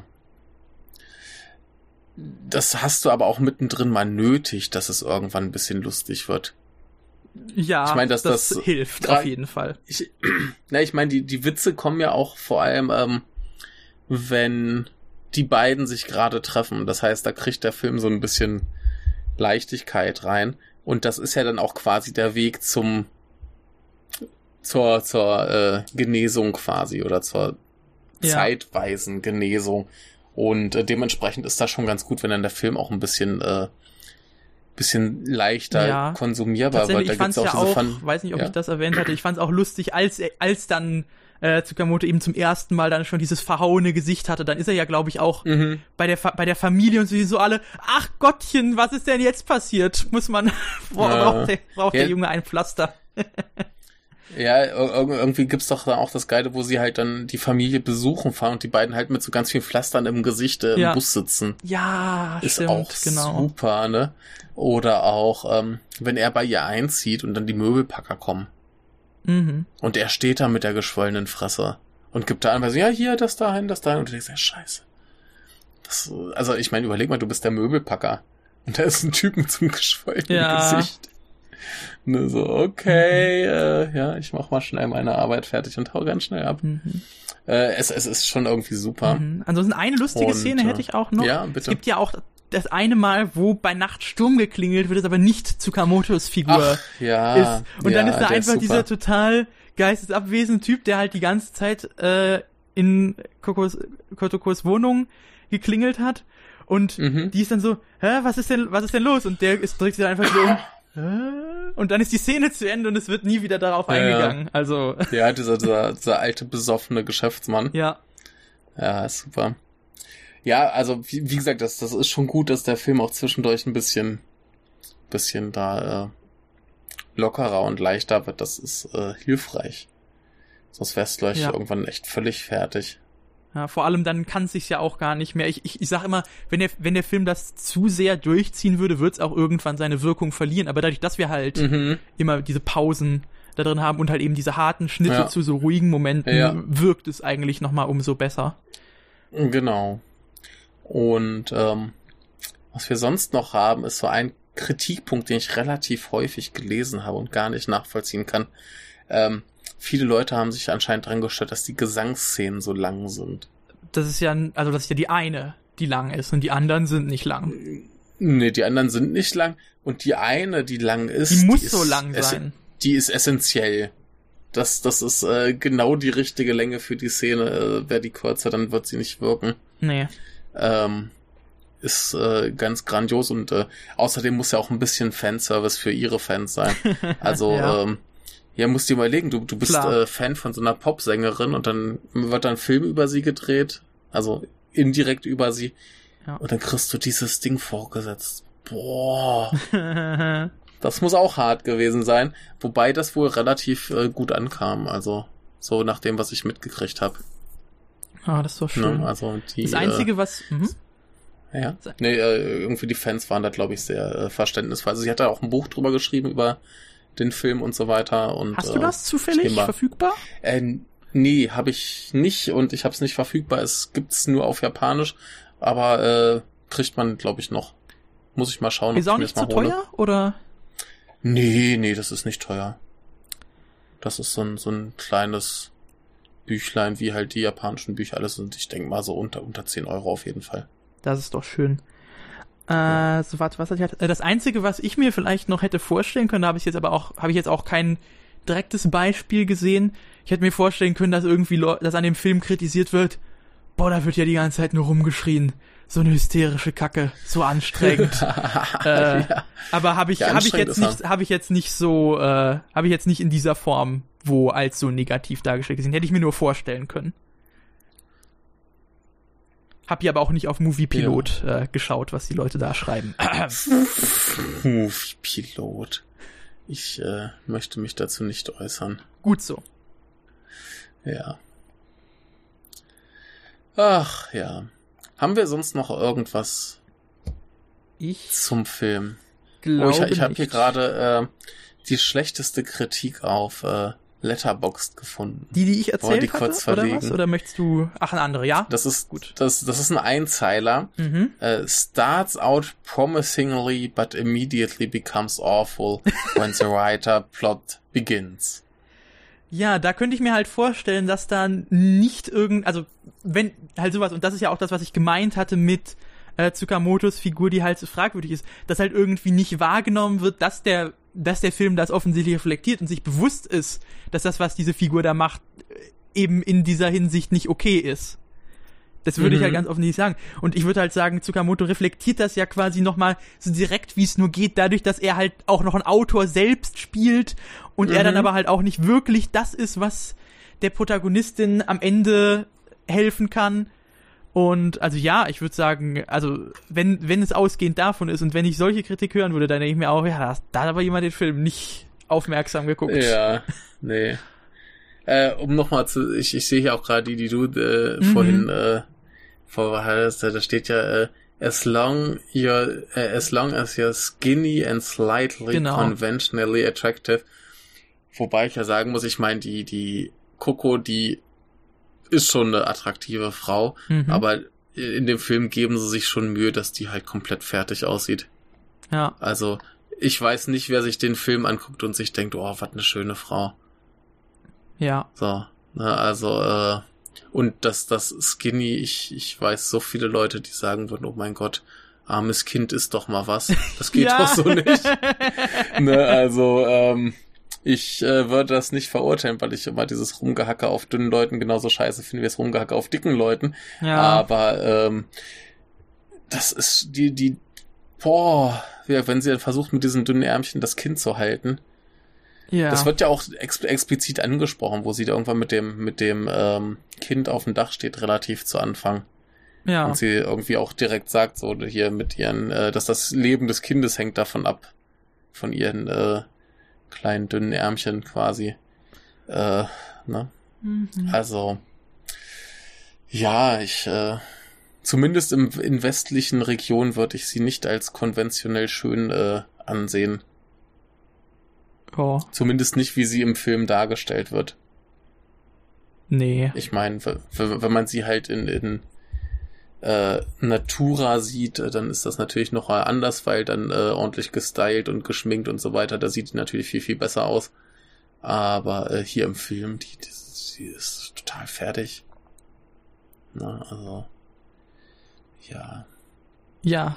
Also Naja. kann ich nur kann ich nur generell nochmal empfehlen, wenn ihr euch aufregen wollt, geht mal auf Filme, die ihr sehr mögt, auf Letterbox, auf Reviews und geht bei Lowest Rating First. Und lest, lest euch mal durch, was da Leute schreiben. Da wird, da werdet ihr eure Freude mit haben. Ich habe das schon ein paar Mal Ist gemacht. Äh, Ist das besser oder schlimmer als Movie Pilot? also, gute Frage. Es sind halt andere, andere, oh, anders Andere schlimm, Idioten. anders schlimm. Ich habe ja, ich hab ja noch, noch nie irgendeine Kritik auf Movie Pilot gelesen. Ich weiß nur, dass ich sehr schlechte Erfahrungen mit dieser Seite gemacht habe. Ja, Möchte ich nicht weiter drauf eingehen. besser so. Egal. Haben wir noch was zu diesem Film, was vielleicht gewinnbringender ist, als über irgendwelche Nutzer von irgendwelchen Internetseiten zu lästern? Ja, äh, wolltest du noch was zur Einordnung jetzt sagen? Ja, bitte, da können wir gerne äh, drüber sprechen, äh, wie uns dieser Film so im Tsukamoto-Kontext äh, gefallen hat. Ich habe es ja vorhin schon anklingen lassen. Für mich ist das auf jeden Fall so die erste Reihe, wenn mich irgendwer fragt, welche äh, Tsukamoto-Filme er jetzt zwingend gucken muss, wäre der auf jeden Fall mit dabei. Dem Wie sieht das bei dir würde aus? ich mich anschließen. Ich weiß halt nicht, wie du jetzt die Ränge dann teilen würdest, aber ich würde halt so sagen, der, Tetsu, Tokyo Fist und A Snake of June sind alle so erste Reihe auf jeden Fall. Ja, die auf jeden Fall. Ich äh, müsste überlegen, ob ich vielleicht noch äh, Fires on the Plane oder Killing mit reinschmeiße. Killing muss ich erst noch ein paar Mal schauen. Fires on the Plane ist aber auch so ein Kandidat. Ja, den muss ich erst Den einmal ich schauen. ähnlich grandios. Oh. ja, der ist äh, interessant. Der, äh, Im Kino war das ein, ein Erlebnis. Ich habe so 10, 15 Minuten gebraucht, bis ich da drin war. Aber äh, mittlerweile ist das äh, ganz große äh, Liebe. Aber ja, das so ungefähr wäre so die, die erste Reihe. Und danach kommen dann, was hast du noch gesehen? Ansonsten habe ich noch gesehen Haze, Tetsu Mhm. 2, Bullet Mhm. Ballet, Vital, Killing und äh, also dann halt eben diesen Kurzfilm, den er mit seinem Sohn Mhm. gemacht hat. Ach, hatte ich den Namen überhaupt gesagt? Abandoned Monster heißt der. Dann den Okay. äh, Prototyp für Tetsu, den äh, Phantom of Regular Size und hier den, Mhm. wie hieß der Adventures of Lightbulb Boy? Electric Rod Boy. So. Electric Rod Boy, ja, ja. Ja. ja. Ähm, ja, und wie würdest du die einordnen? Wärst du die zweite Reihe? Oder zweite das was zweite was, Reihe würde ich sagen, würde ich sagen, Haze, Bullet Ballet, der andere Tetsu. Ich muss überlegen und bei den Rest, beim Rest müsste ich halt nochmal drüber nachdenken, um das Ja. sicher sagen zu können. Ja. Ja. Also ich, ich hätte ich hätte noch so eine dritte Reihe, da wären bei mir, glaube ich, drin der Tetsu The Bulletman, Mhm. den ich bei, bei, bei aller Liebe, die ich für den habe, halt, wo ich halt weiß, der ist äh, nicht makellos und viele Leute mögen ihn nicht. Deswegen wäre das so, so dritte Reihe, da wäre doch drin. Ne? Stirb Ähm, nicht. Hideko the Goblin und der erste Nightmare Detective. Ja. Das wären, wären so die, die, äh, da würde ich vielleicht auch den Electric Rod Boy mit reinschmeißen. Mhm. Aber also ähm, den, den finde ich aber halt so- schon sehr spaßig, muss ich sagen. Ja, die anderen sind auch sehr spaßig. Also Ja. Hideko the Goblin ist ein, ist ein super spaßiger Abenteuerfilm. Und der ist ganz, ganz toll. Der hat ganz tolle äh, praktische Monstereffekte und so Kram. Aber das, das sind halt eher so die, die, die etwas konventionelleren Unterhaltungsfilme, wo ich sagen würde, die kannst du dir angucken, wenn du mal einen gemütlichen, schönen Videoabend haben willst. Ja. Ne? Und die anderen sind so, so eine Nummer besser. Ja. Ne? Ich, sag, ich sag ja, wenn, wenn ich bei, bei Tsukamoto so von den schwächeren Titeln rede, dann sind die immer noch hervorragend. Mhm. Also selbst äh, Tetsu Bulletman finde ich ein super Film. Der hat halt seine, seine Macken, der hat seine Ecken und Kanten und ist äh, ja halt nicht, nicht perfekt, aber äh, ich, ich, ich habe den 50, 60 Mal gesehen und immer wenn einer drüber redet, denke ich mir, oh, ich könnte ihn eigentlich mal wieder gucken. ne? Und ich meine, äh, mit wie viel Film geht's dir so, ne? Also ich glaube, Ja, äh, also- weil, wir da ja, weil wir da ja letztes Mal die Diskussion so ein bisschen darüber hatten, was äh, heißt es überhaupt, ein Lieblingsfilm. Äh, also vielleicht Mhm. so, es gibt wenige Filme, bei denen ich mir ständig sage, die könnt ihr eigentlich jederzeit gucken, aber einer wäre wahrscheinlich Ja. tatsächlich äh, Army of Darkness oder sowas. Army das of ist- Darkness geht auch Ja. immer. Aber äh, ja, wür würden wir jetzt danach gehen, was, äh, wenn, wenn jetzt der am häufigsten gesehene Film der Lieblingsfilm wäre, Mhm. dann wäre äh, der Bullet Man auf jeden Fall Top 5. Ah. Also bei mir wär's. Ich hab, glaub, mhm. ja? Bei mir wäre dann wär's? mein Lieblingsfilm äh, Das Schloss im Himmel von Miyazaki. Ah, ja, ja. Den habe ich als Kind halt toll. fast, äh, habe ich sehr regelmäßig, sehr oft gesehen. Ja, der, der ist, glaube ich, auch der bessere Film als der Bullet Man. Ne? Aber ja, äh, wahrscheinlich. ich meine, die, die, die drei Tetsus haben jetzt bei mir halt den Vorteil, die habe ich einfach für die Masterarbeit wahnsinnig oft geguckt. Und ähm, das Ding ist mit dem Bullet Man, der geht, der ist noch kürzer als der erste. Der geht, glaube ich, 63 Minuten. Und der ist aber auch leichter zu gucken. Ja, Ne, der erste, der ist ja immer noch so ein bisschen so, oh, da musst du schon so ein bisschen in Stimmung für sein. ja. Und der dritte, der, der, der flutscht so gut durch. So schwupps ist er weg, wieder mal gesehen, bye bye, war schön. Komm bald wieder. Ne? Ja. Und äh, deswegen immer, wenn sich, wenn sich irgendwer wieder drüber empört, was da nicht gut ist, dann muss ich drüber nachdenken, warum der doch gut ist und denke, oh, ja, hätte ich eigentlich mal wieder Bock drauf. ne? So, so objektiv gesehen wirkt einer der, der, der Oh, du hast, das, schwächsten du, hast das, du hast das Wort gesagt. Objektiv? Ja. Oh. Ja, ja. Also es, es wäre halt nüchtern betrachtet, sagen wir es mal so, einer der Tsukamoto-Filme, wo ich am meisten zu meckern hab. Jo. Ne? So, wenn ich Strichliste pro Contra führen müsste, da, da sind die meisten Kontras. Ne? Da weiß ich, da, da ist, ist ganz viel, äh, was, was an dem Film nicht gut funktioniert. Aber der funktioniert halt trotzdem super und der flutscht so durch und der macht Spaß und äh, hat cooles Monster-Design. Ich denke mir irgendwie oh, könnte, könnte ich wieder schauen. Hau rein. Ne? Und äh, das habe ich zum Beispiel bei den anderen beiden nicht so. Beim ersten muss ich in, Lau äh, in Stimmung sein und der zweite geht ja irgendwie 90 Minuten. Das ist ja schon wieder anstrengend. Viel zu lang. ne? ja. Nee, das deswegen. Und äh, wirkt auch, auch jetzt hier, äh, wirkt Hiroko the Goblin und Nightmare Detective. Die sind halt relativ konventionell, aber machen Spaß, sind gute Filme.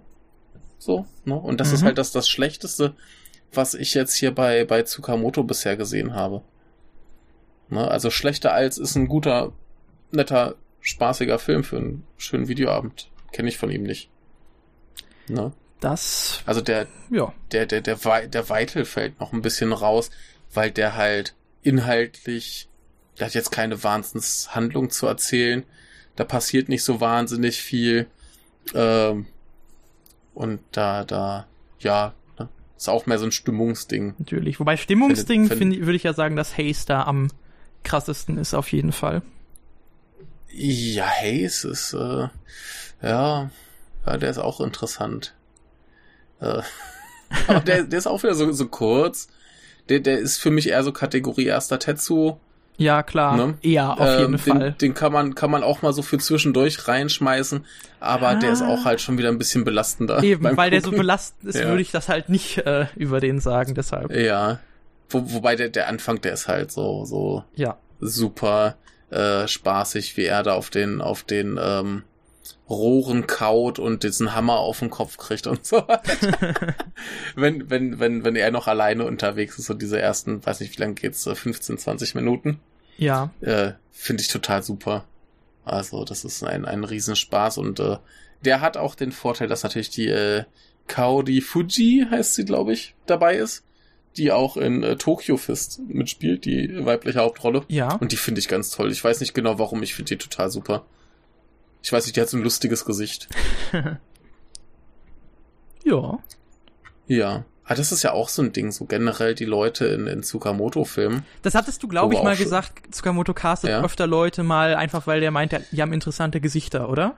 Genau, die haben interessante Gesichter und das, das sind vielleicht alles keine guten oder überhaupt vielleicht auch gar keine Schauspieler und äh, vielleicht auch nicht die schönsten Menschen. Deswegen passt die die Coco da glaube ich relativ gut in die Reihe Zumindest so, wie sie im Film aussieht.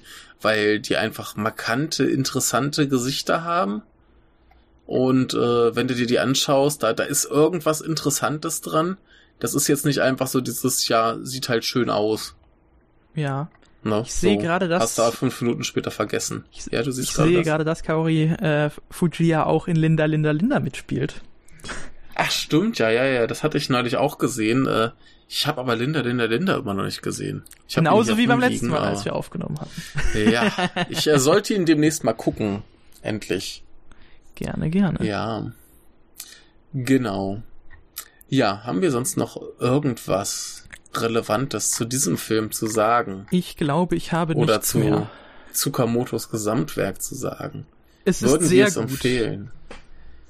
Ja, meine, meine Standard äh, Japanuary-Liste für Leute, die sich nicht entscheiden können, ist ja einfach immer die äh, Tsukamoto-Filmografie. Ja, Hast einen guten Japanuary. Das- Auf jeden Fall. stimmt, aber die Frage ist, ob du dann noch irgendwelche anderen Filme vertragen kannst. Also beziehungsweise ist du dann halt könntest, was beziehungsweise ob du es ne? nur verträgst, solche Filme zu schauen. So. Ach, nein, mu muss halt nur die, die richtige Mischung finden.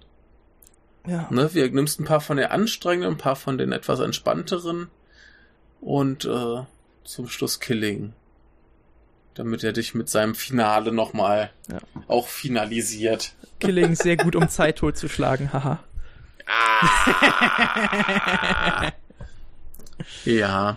Aber den, den fand ich ja zumindest im, im Finale ähnlich äh, emotional vernichtend wie Kotoko.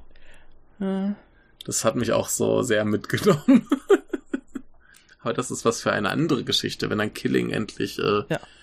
mal äh, auf Blu-ray erscheint. Stehen ja auch noch, ja dann, genau, es stehen ja auch noch andere Film, Tsukamoto-Filme für uns auf dem Sendeplan, wie ich hoffe. Ja, das auf jeden Fall. Aber äh, hier Dingens, die, die Killing Blu-ray hat ja auf jeden Fall den Electric Watt Boy mit dabei. Ja. Und ich meine auch Haze. Au, Nochmal. Oh Gott. Das ja, ist ich, ja ich natürlich glaube, geil. das wird so ein, ich glaube, das war so ein Dreierpack. Also bei dem Electric Watt Boy bin ich mir hundertprozentig sicher. Und ich meine, er hatte auch Haze geschrieben. Also hier der Typ von Third Window Films, die den veröffentlichen wollen irgendwann Ja. dieses Jahr.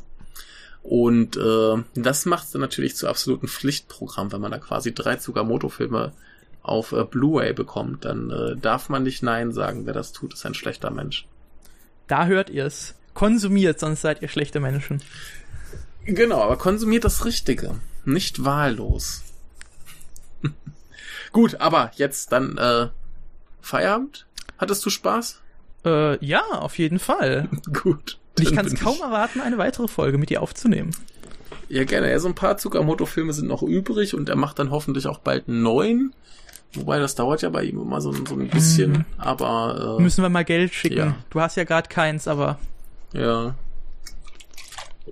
Ja, seine Filme sind ja günstig, ne? Kann man im Prinzip Mhm. Paar hunderttausend zusammenlegen. alle, alle deutschen Podcaster zusammentrommeln, wir finanzieren allein nicht Shinya Tsukamotos neuen Film. Ach so, solange wie wir ihm äh, freie Hand lassen, lässt er das wahrscheinlich sogar zu.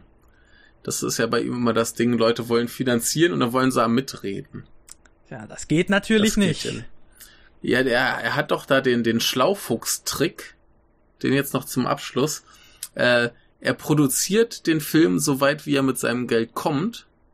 Das heißt, dreht den so halb fertig oder so, geht dann zu irgendwelchen Investoren und sagt, hier, guck mal, ich habe einen halben Film, ich würde den gern fertig machen, investiert doch mal, aber dass er jetzt schon halb fertig ist, habt ihr quasi kein Mitspracherecht mehr. Das muss jetzt so, so werden, ne? Also da kann man nicht mehr viel drehen.